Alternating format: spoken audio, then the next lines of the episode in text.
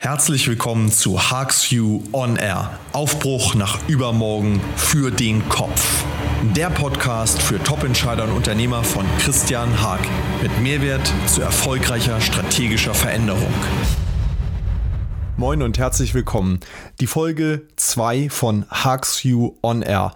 Inspiration und Mehrwert für Top-Entscheider, Führungskräfte und Unternehmer. Aufbruch nach übermorgen für den Kopf. Heute geht es um Disruption und die Frage, wie Sie Ihr Unternehmen retten. Der Titel klingt bedeutend und er ist es auch, denn die Frage ist für Unternehmer existenziell und nicht so einfach zu beantworten.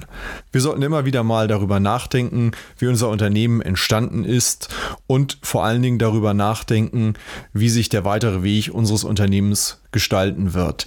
Beschäftigen wir uns zurzeit mit den richtigen Themen. Was sind die Kernfragen für Unternehmer in der heutigen Zeit? Wie können sie ihre Existenz, wie können sie ihr Geschäftsmodell so gestalten und so weiterentwickeln, dass es nicht nur heute erfolgreich ist, sondern dass es eben auch in der Zukunft für morgen Erfolg möglich macht. Ich bin vor geraumer Zeit in einem Vortrag vor Hunderten von Unternehmern über einen ganz entscheidenden Punkt gestolpert. Ich habe in die Runde gefragt, wie viele dieser Unternehmen es bereits seit 10, 20 oder 30 Jahren gibt. Viele der Finger gingen in die Höhe und viele haben stolz darauf verwiesen, wie lange sie bereits am Markt sind. Ich habe dann das Experiment gewagt und habe in die Runde gefragt, wie viele der hier anwesenden Unternehmer und Führungskräfte glauben denn, dass ihr Unternehmen in 10, 15, 20 oder 30 Jahren noch am Markt sein wird. Und erschreckenderweise haben ganz viele gezögert, den Finger in die Luft zu heben. Und es waren vielleicht noch 10 oder 20 Prozent der ursprünglichen Arme gehoben. Und ähm, es waren viele, viele fragende Gesichter zu sehen.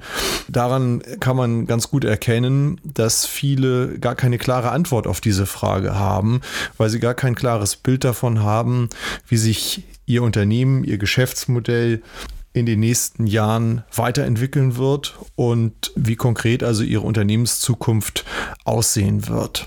In der heutigen Folge geht es um die Frage, ob mein Unternehmen morgen noch existieren wird und wie es gelingen kann, das Geschäftsmodell von heute zukunftsfähig zu gestalten. Meine These ist, dass wir heute unser Unternehmen neu erfinden müssen, unser Geschäftsmodell umkrempeln müssen und das neu erfinden müssen, was vor vielen Jahren den Erfolg von heute möglich gemacht hat.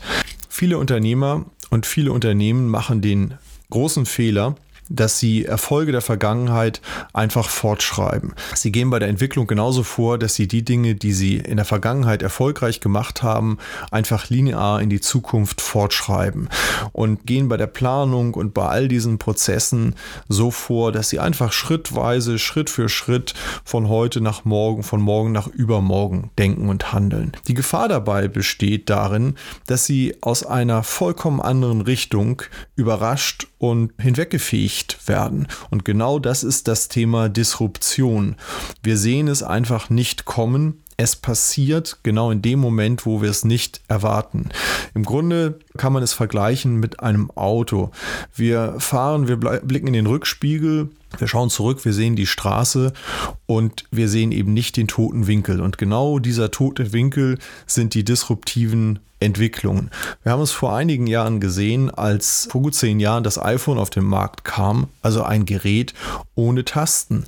Die damaligen Bosse von BlackBerry, von RIM, haben darüber geschmunzelt und gesagt, im Businessbereich wird sich ein Gerät ohne Tasten nicht durchsetzen.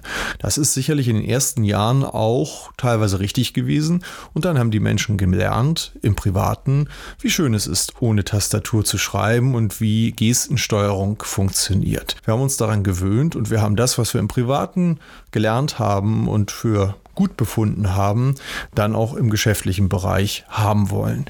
Und so ist zu Anfang langsam, aber dann Stück für Stück und mit zunehmender Geschwindigkeit das Tastentelefon aus dem Büroalltag verschwunden. Das Problem war, dass alle, die angefangen haben nachzurüsten, die Zeit versäumt haben und es nicht mehr geschafft haben, diesen Vorsprung des iPhones aufzuholen, weil die Marketing- und Imagemaschine von Apple einfach sehr, sehr viel effektiver und effizienter gearbeitet hat, als dies andere etablierte Hersteller konnten. Das hat also dazu geführt, dass mit einem Mal ein Platzhirsch in einer Marktnische, in einem Marktbereich von hinten überholt worden ist und vom Markt gefegt worden ist, da es ihm nicht gelungen ist, rechtzeitig genug sein Geschäftsmodell neu zu denken und zu überdenken. Der Satz too big to fail existiert eigentlich heute nicht mehr. Ich glaube, es gibt kein Unternehmen heute mehr, das too big to fail ist. Es ist eine latente Gefahr für alle Unternehmen, egal welcher Branche, dass sie durch clevere Entwicklungen hinfortgefähigt werden. Wir sehen dies auch zum Beispiel im ganzen Handel, wo ähm, viele Unternehmen im stationären Handel Platzhirsche gewesen sind, große Konzerne weltweit agierend gewesen sind und wo mit einem Mal eine Internetplattform wie Amazon in kurzer Zeit eine Marktmacht entwickelt hat, die keiner für möglich gehalten hat und die im Grunde alle Platzhirsche der Vergangenheit in einen Überlebenskampf gezwungen hat. Und eine gute Antwort darauf haben die wenigsten bisher gefunden. Die gute Antwort hat aber Amazon, denn Amazon wächst und wächst und wächst und entwickelt entwickelt sein Geschäftsmodell erfolgreich weiter in andere Bereiche hinein. Also das ist die Grundthematik, mit der wir es hier zu tun haben. Und egal, ob wir groß oder klein sind als Unternehmen, wir sollten uns alle immer wieder damit beschäftigen, was kann das Geschäftsmodell von morgen sein und wie kann ich den Erfolg von heute in die Zukunft retten. Tue ich das nicht, für Zukunft zum Glücksspiel. Und Glücksspiel ist eine Disziplin, die man als Unternehmer tunlichst lassen sollte. Man kann sein Glück hin und wieder mal herausfordern im begrenzten Bereich, aber generell sollte man vernünftig und strategisch handeln. Das Thema Disruption und auch das Thema disruptiver Entwicklungen ist nicht gänzlich neu, aber die Dynamik des ganzen Themas hat sich verändert. Natürlich haben wir Entwicklungen gehabt, da wurde die Elektrizität erfunden und die Herstellung von Kerzen und Öllampen ging zurück. Das Automobil wurde erfunden, die Kutschen wurden verdrängt, der Beruf des Kutschers wurde verdrängt. Wir haben heute einfach weniger Kutscher als früher. Das Automobil hat neue Arbeitsplätze geschaffen. Der Beruf des Taxifahrers hat sich entwickelt und Leute haben gelernt, dass sie gegen Geld Transportleistung kaufen können. Heute sind wir in einer Situation, in der der Beruf des Taxifahrers hochgradig gefährdet ist. Und gerade vor kurzer Zeit sagte mir ein Taxifahrer, Anfang 50, mein Job ist sicher, ich werde sicherlich noch bis zur Rente weiter Taxi fahren. Ich habe darüber nachgedacht und habe gedacht, auch er sollte mal nicht so sehr in den Rückspiegel schauen, sondern auch er sollte mal vorausschauen und die Entwicklungen dieser Branche ernst nehmen und übertragen und sich die Frage stellen, wie sicher wird mein Job für die nächsten 10 bis 15 Jahre noch sein. Einer der gefährlichsten Fehler, die man als Unternehmer machen kann, ist es, Entwicklungen zu unterschätzen oder sie für sich nicht für relevant zu halten. Jeder Unternehmer sollte sich verantwortungsbewusst die Frage stellen, wie kann mich eine neue Entwicklung betreffen? Wie betrifft es mein Geschäft? Wie betrifft es mein Geschäftsmodell? Das ganze Thema digitale Transformation ist eines, das wir alle erleben. Und es ist kein privates Thema, von dem wir sagen, das passiert nur in unserem häuslichen Umfeld, dass Dinge automatisiert werden, dass das Internet der Dinge um sich greift. Wir reden immer von vernetzten Kühlschränken und Haushaltsgeräten und schmunzeln so ein Stück weit darüber. Es ist aber hochgradig unvernünftig, denn das, was passiert ist, wir werden erleben, dass die größte Maschine der Welt entsteht, nämlich ein Netzwerk aus Millionen oder Milliarden von miteinander vernetzten Geräten. Und wer glaubt, dass das keine Auswirkungen auf sein privates oder auf sein berufliches Leben hat und sein Wirken hat, der macht einen gewaltigen Fehler an dieser Stelle. Mit den technischen Entwicklungen gehen weitere Kapitel einher. Wir haben ein verändertes Umweltbewusstsein, wir haben ein verändertes Gesundheitsbewusstsein, wir haben eine Veränderung Veränderung der Wertesysteme. Also die ganze Welt, in der wir leben, verändert sich in der Art und Weise, wie wir sie betrachten und wie wir sie wertschätzen. Und, und dies bedeutet, dass es fundamentalen Einfluss auf die Art und Weise haben wird, wie wir zusammenarbeiten und vor allen Dingen auch, wie wir zusammenleben werden und was wir in dieser Art der Zusammenarbeit und des Zusammenlebens für gut und richtig halten und für angebracht halten. Betrachten wir in diesem Zusammenhang die Entwicklung des Automobils. Das ist ein gut geeignetes Beispiel an diesem Thema. Vor 20, 30 Jahren war es ein Statussymbol, ein eigenes Auto zu haben. Es war Symbol von Wohlstand und es war für alle jungen Leute erstrebenswert, mit 18 nicht nur den Führerschein, sondern eben auch dann ein eigenes Auto zu bekommen.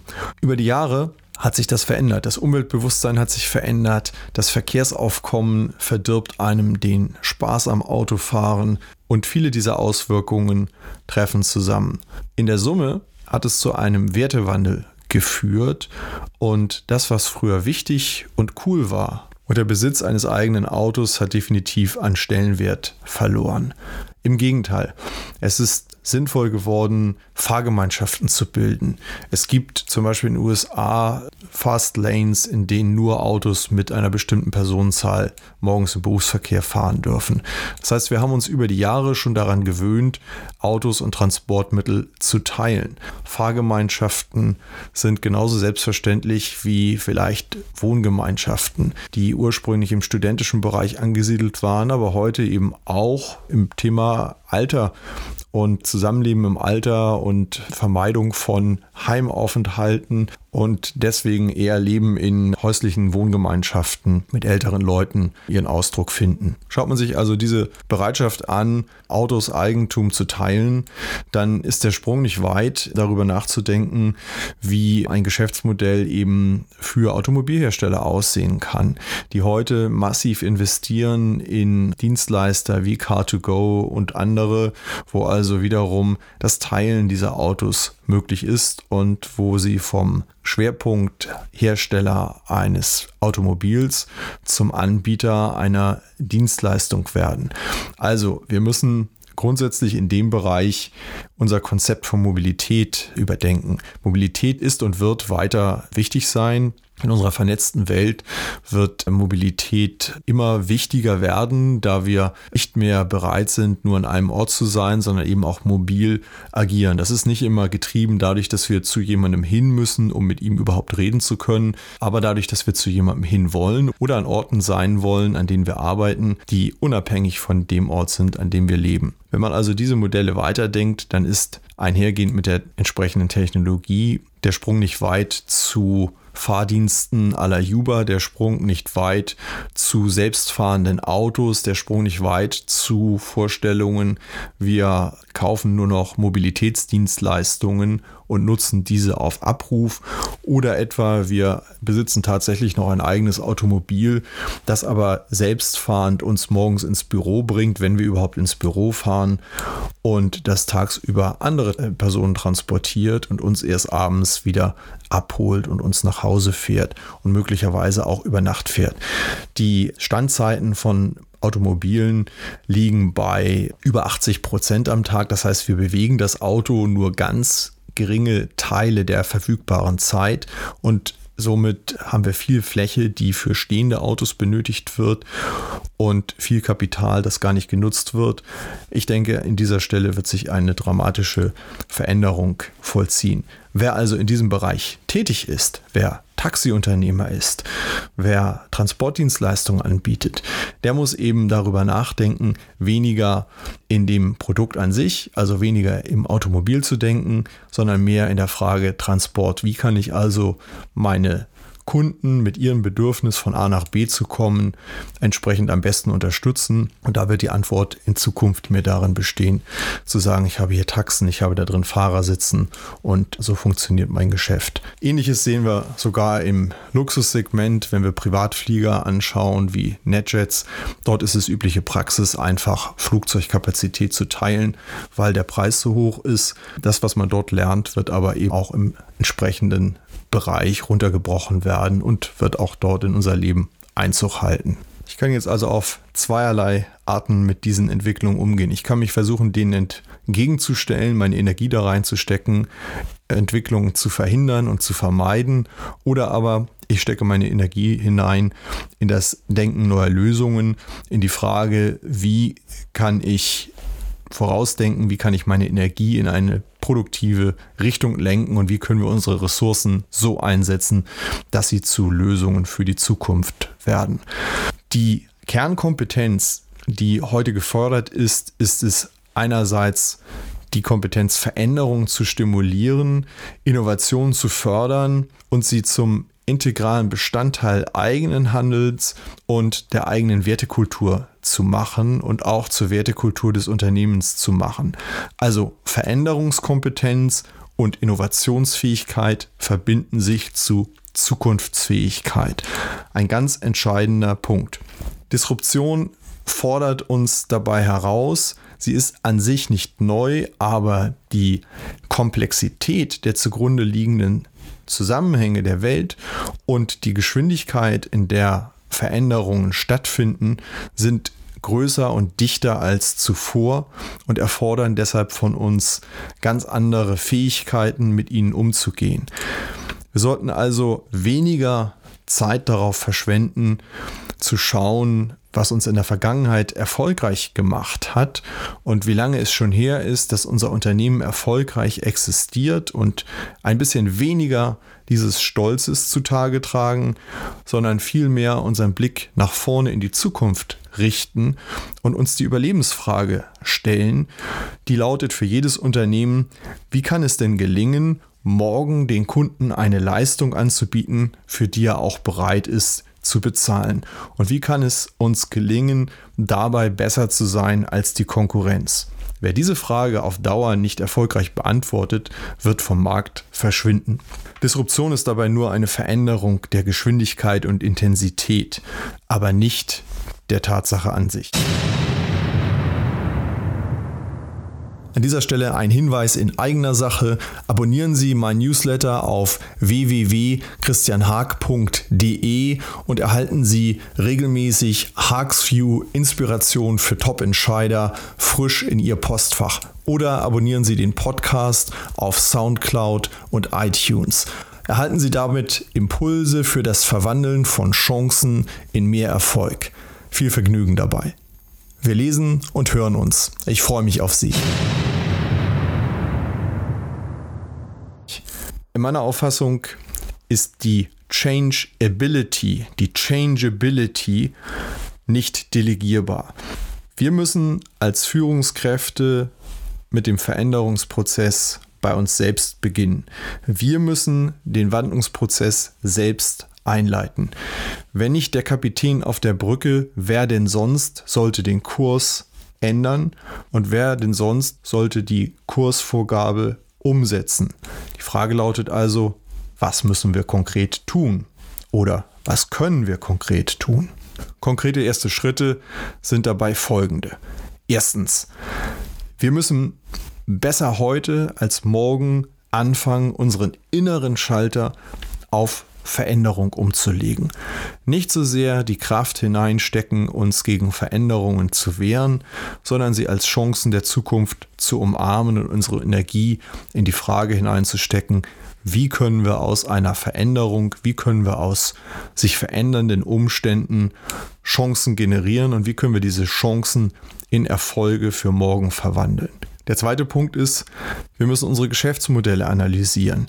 Wir müssen herausarbeiten, auf welchem Wertesystem es beruht, welche Werte und welche Überzeugungen das Handeln der Führungskräfte und der Mitarbeiter prägen und welche Werte und welche Überzeugungen auf Kundenseite dem gegenüberstehen.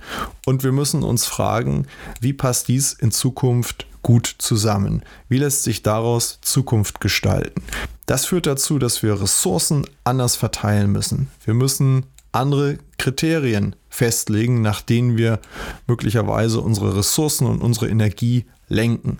Denn das, wohin Ressourcen und Energie gelenkt werden, ist das, wo die größte Wirkung entsteht. Ist nicht klar, wohin sie gehen sollen, entsteht Wirkung an falscher Stelle verpufft Energie, verschwenden wir einfach Ressourcen, verschwenden wir Energie, die für Zukunft gebraucht wird. Der dritte Punkt ist, wir müssen uns darüber klar werden, ob wir uns oder wie wir uns in und von unserer Branche unterscheiden und worauf unsere Erfolge beruhen.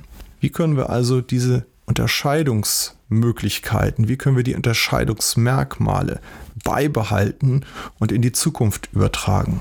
Es hilft dabei, viertens, Szenarien zu entwickeln und einmal zu überlegen, wie die Betrachtung dessen, was das Unternehmen macht, aus anderer Perspektive aussieht. Also wir müssen zum Beispiel kommen von wir verkaufen Produkte zur Überlegung, wir sind Dienstleister oder aus dem Blick, wir sind ein Hotelkonzern mit 10.000 eigenen Betten hin zu, wir bieten Übernachtungsmöglichkeiten. Also weg vom konkreten Produkt, das uns gestern oder heute erfolgreich gemacht hat, hin zu der Frage, was ist eigentlich der Kern der Leistung, die unsere Kunden wertschätzen und wie können wir diesen Kern der Leistung in etwas übersetzen, das auch morgen und übermorgen noch verstanden wird. Wir müssen also die Zukunft neu denken und unter neuen Prämissen überlegen, wohin müssen unsere Investitionen, wohin müssen unsere Energien, wohin müssen unsere Ressourcen fließen und wie organisieren wir die Zusammenarbeit auf dem Weg dahin. Das ist ein weiterer wichtiger Punkt, denn Zusammenarbeit der Menschen, die das umsetzen sollen, funktioniert heute anders, als sie früher einmal funktioniert hat. Wir müssen sechstens eine klare Vision dieser Zukunft entwickeln, klare Ziele definieren und entsprechende Strategien. Wir brauchen dann die Klarheit und die Entschlossenheit zu handeln. Dieser letzte Punkt ist dabei der entscheidende Faktor, denn Zeit ist in den heutigen Entwicklungen eine der kritischsten Größen. Die Disruption rauscht von hinten im toten Winkel heran und überholt uns eiskalt in einer wahnsinnigen Geschwindigkeit. Wenn wir also nicht schnell genug sind, werden ganze Branchen und die in ihnen tätigen oder um sie herum tätigen Unternehmen einfach überrollt und hinweggefegt. Zusammenfassend kann man also sagen, wir müssen unseren Blick voraus und nicht zurück lenken. Wir müssen verstehen, wie das, was uns gestern erfolgreich gemacht hat und heute erfolgreich macht, morgen funktionieren kann. Und wir müssen unsere Energie in die richtige Richtung lenken. Wenn wir uns die Frage stellen, wie machen diejenigen das, die als Disruptoren andere vom Markt gefegt haben? Also die Amazons und Co. Was haben die gemacht? Und wenn man sich die Geschäftsmodelle dieser Unternehmen anschaut, dann unterscheiden diese sich in drei Punkten von anderen Unternehmen. Erstmal sind sie sehr viel billiger oder zweitens, sie bieten ein total verändertes, aber eben dadurch besseres Kundenerlebnis oder sie bieten nicht nur Produkte und Dienstleistungen, sondern sie stellen dem Kunden eine entsprechende Plattform zur Verfügung, mit der der Kunde mit der Marke oder auch mit anderen Kunden interagieren kann. Das sind die drei Kernfaktoren, die disruptive Unternehmen in diesen Märkten erfolgreich werden lassen. Und wenn man genau hinschaut, dann sieht man, dass eine Kombination dieser Faktoren offenbar eine große Hebelwirkung hat. Also Amazon beispielsweise ist preiswerter an vielen Stellen als der stationäre Handel und bietet eine Plattform. Uber und Airbnb bieten Preisvorteile eine Plattform und bieten zusätzlich ein verändertes, besseres Kundenerlebnis.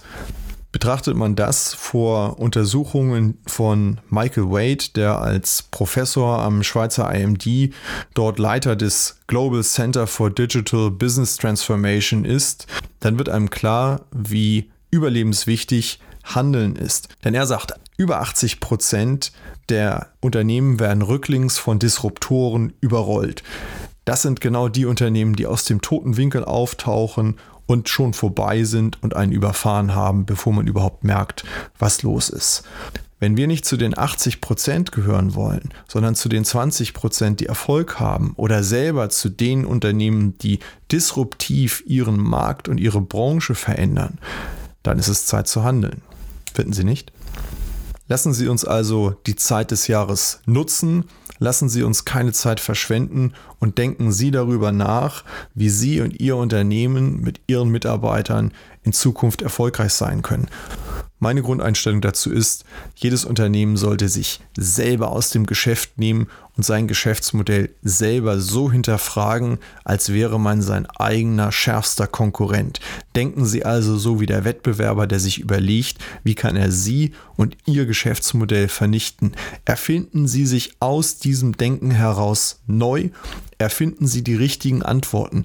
Wie müssen also wir als Unternehmen auftreten, wenn wir besser sein wollen als die heutige Version unseres Unternehmens?